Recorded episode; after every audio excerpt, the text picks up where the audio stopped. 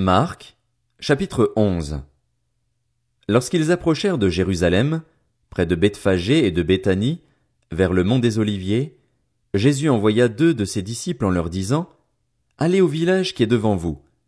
Dès que vous y serez entrés, vous trouverez un anon attaché, sur lequel personne n'est encore monté. Détachez-le et amenez-le. Si quelqu'un vous demande, Pourquoi faites-vous cela? Répondez, Le Seigneur en a besoin, et à l'instant il le laissera venir ici. Les disciples partirent. Ils trouvèrent l'anon attaché dehors près d'une porte, dans la rue, et ils le détachèrent. Quelques-uns de ceux qui étaient là leur dirent, Que faites-vous? Pourquoi détachez-vous cet anon? Ils répondirent comme Jésus le leur avait dit, et on les laissa faire.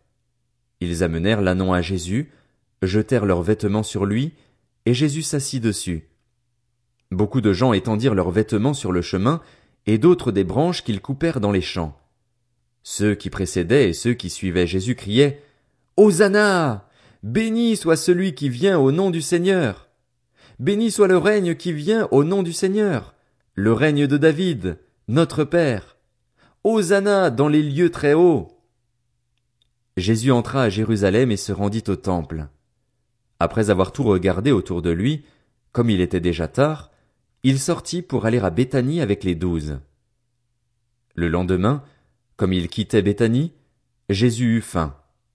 Il aperçut de loin un figuier qui avait des feuilles et alla voir s'il y trouverait quelque chose, mais quand il se fut approché, il ne trouva que des feuilles, car ce n'était pas la saison des figues.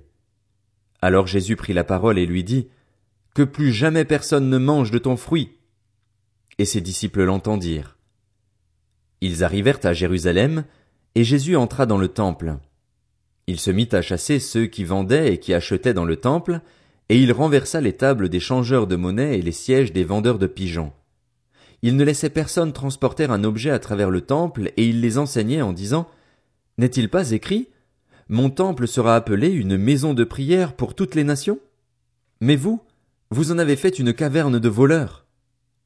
Les chefs des prêtres et les spécialistes de la loi l'entendirent, et ils cherchaient les moyens de le faire mourir. Ils le redoutaient en effet, parce que toute la foule était frappée par son enseignement. Le soir venu, Jésus sortit de la ville. Le lendemain matin, en passant, les disciples virent le figuier. Il était desséché jusqu'aux racines. Se rappelant ce qui s'était passé, Pierre dit à Jésus, Maître, regarde, le figuier que tu as maudit est desséché. Jésus leur dit alors, Ayez foi en Dieu. Je vous le dis en vérité.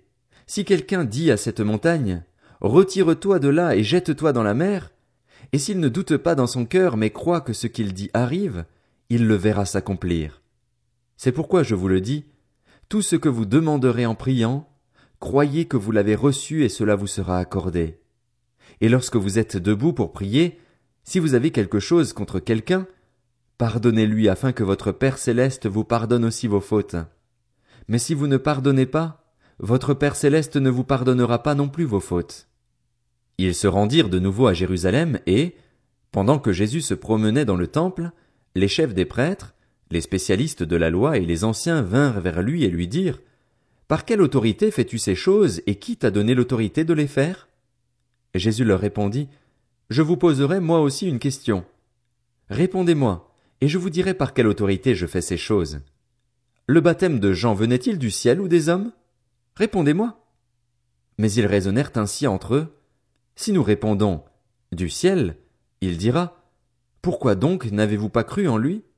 Et si nous répondons des hommes Ils redoutaient les réactions du peuple, car tous considéraient réellement Jean comme un prophète. Alors ils répondirent à Jésus Nous ne savons pas. Jésus leur répondit Moi non plus, je ne vous dirai pas par quelle autorité je fais ces choses.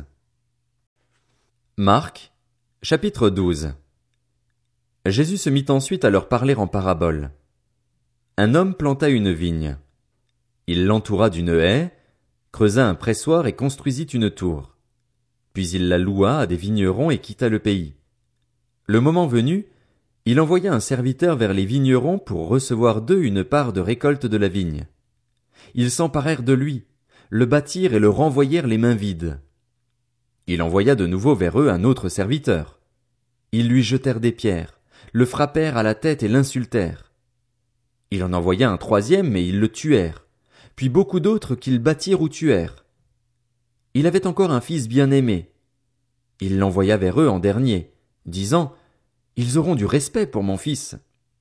Mais ces vignerons dirent entre eux, Voilà l'héritier. Venez, tuons-le et l'héritage sera à nous. Et ils s'emparèrent de lui, le tuèrent et le jetèrent hors de la vigne.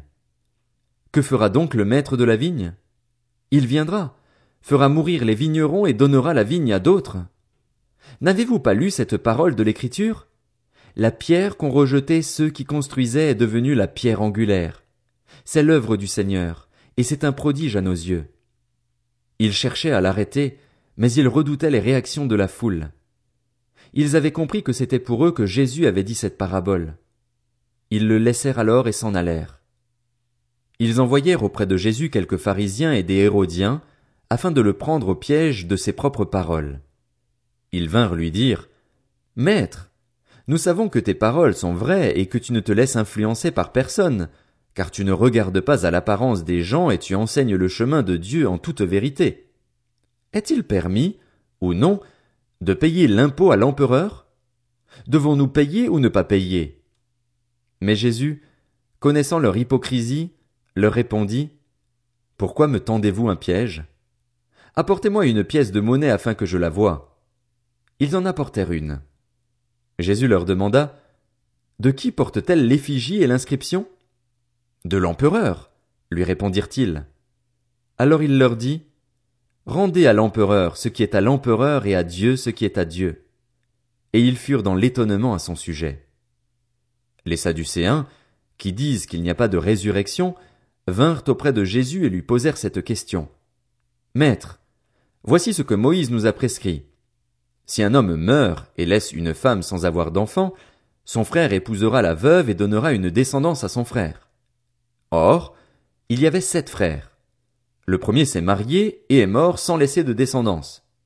Le deuxième a pris la veuve pour femme et est mort sans laisser de descendance. Il en est allé de même pour le troisième, et aucun des sept n'a laissé de descendance. Après eux tous, la femme est morte aussi. À la résurrection, duquel d'entre eux sera-t-elle la femme? En effet, les sept l'ont eue pour épouse. Et Jésus leur répondit, N'êtes-vous pas dans l'erreur parce que vous ne connaissez ni les Écritures ni la puissance de Dieu? En effet, à la résurrection, les hommes et les femmes ne se marieront pas, mais ils seront comme les anges dans le ciel. En ce qui concerne la résurrection des morts, n'avez-vous pas lu dans le livre de Moïse ce que Dieu lui a dit, dans l'épisode du buisson? Je suis le Dieu d'Abraham, le Dieu d'Isaac et le Dieu de Jacob. Dieu n'est pas le Dieu des morts, mais des vivants. Vous êtes complètement dans l'erreur. Un des spécialistes de la loi, qui les avait entendus discuter, vit que Jésus avait bien répondu aux Sadducéens. Il s'approcha et lui demanda. Quel est le premier de tous les commandements? Jésus répondit. Voici le premier. Écoute, Israël, le Seigneur, notre Dieu, est l'unique Seigneur, et tu aimeras le Seigneur, ton Dieu, de tout ton cœur, de toute ton âme, de toute ta pensée et de toute ta force. Voici le deuxième.